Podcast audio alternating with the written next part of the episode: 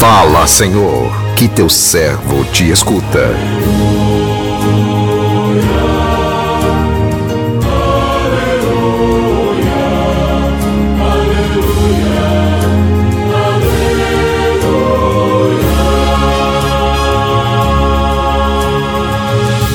O Senhor esteja convosco, Ele está no meio de nós. Proclamação do Evangelho de Jesus Cristo, segundo Mateus. Glória a vós, Senhor.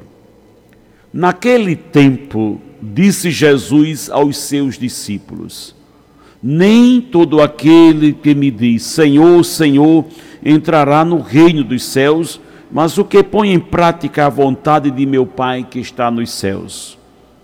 Portanto, quem ouve estas minhas palavras e as põe em prática é como um homem prudente que construiu sua casa sobre a rocha.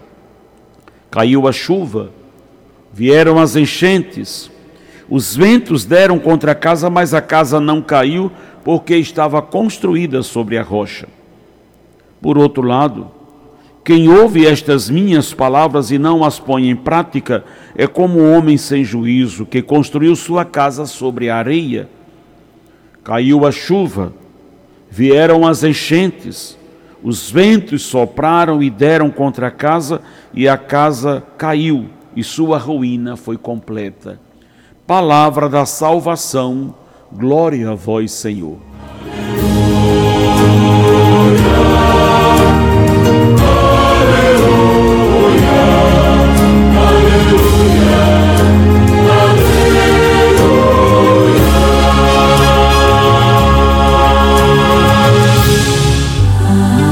Todos que me diz Senhor, Senhor, entrará no reino dos céus. Meu irmão, minha irmã, ouvintes do programa Assim a Vida, para que a palavra de Deus frutifique no mundo através de nós, é preciso que ela ganhe vida em nós. Quando enraizada no nosso coração, palavra de Deus é como um vulcão em constante erupção, num movimento constante, suave e belo, como as grandes labaredas de fogo a iluminar e a aquecer muitos corações sombrios. Ouvir a palavra de Deus não corresponde apenas na nossa audição física, se entrar no nosso coração, esta palavra de vida cai no vazio, é facilmente levada pelo vento.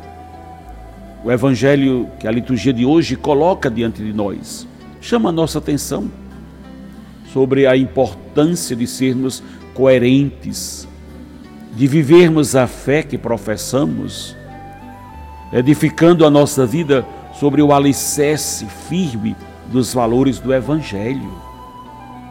Nem todo aquele que me diz Senhor, Senhor, entrará no reino dos céus, mas o que põe em prática a vontade de meu Pai que está nos céus. Com estas palavras, Jesus reafirma a condição de permanecermos nele e ele em nós. Não são as palavras bonitas, com palavras bonitas, que vamos demonstrar o nosso amor a Deus, e sim com as nossas ações do dia a dia. De nada adianta erguermos as nossas mãos para louvar o Senhor se não enxergamos o nosso irmão que está no chão mais do que admiradores das palavras de Jesus, precisamos colocá-las em prática, pautando a nossa vida no seu exemplo, colocando-nos a serviço do outro, prioritariamente os esquecidos por uma sociedade que não os enxerga como pessoas criadas à imagem e semelhança de Deus. Temos que ter responsabilidade com a palavra de Deus como portador e anunciador desta palavra, não podemos olhar o mundo da janela como meros espectadores, vendo as coisas acontecer lá fora e nada fazer. Precisamos sair do nosso comodismo, abrir as portas do nosso coração, nos disponibilizar a fazer algo em favor de um mundo melhor. É dentro de nós que, que está, às vezes, adormecido o material eficaz para uma construção resistente a todos os vendavais, que é o amor que, que Deus infundiu em nossos corações. E com este material iremos construir a nossa morada no céu. Construir uma, uma casa segura é firmar os nossos passos nos valores irrenunciáveis do Evangelho, o amor e a justiça é alicerçados nestes valores que devemos acertar a nossa vida, afinal, nenhuma tempestade destruirá o que foi construído sob o olhar atento do construtor maior que é Jesus. Que o Senhor nos abençoe. Amém.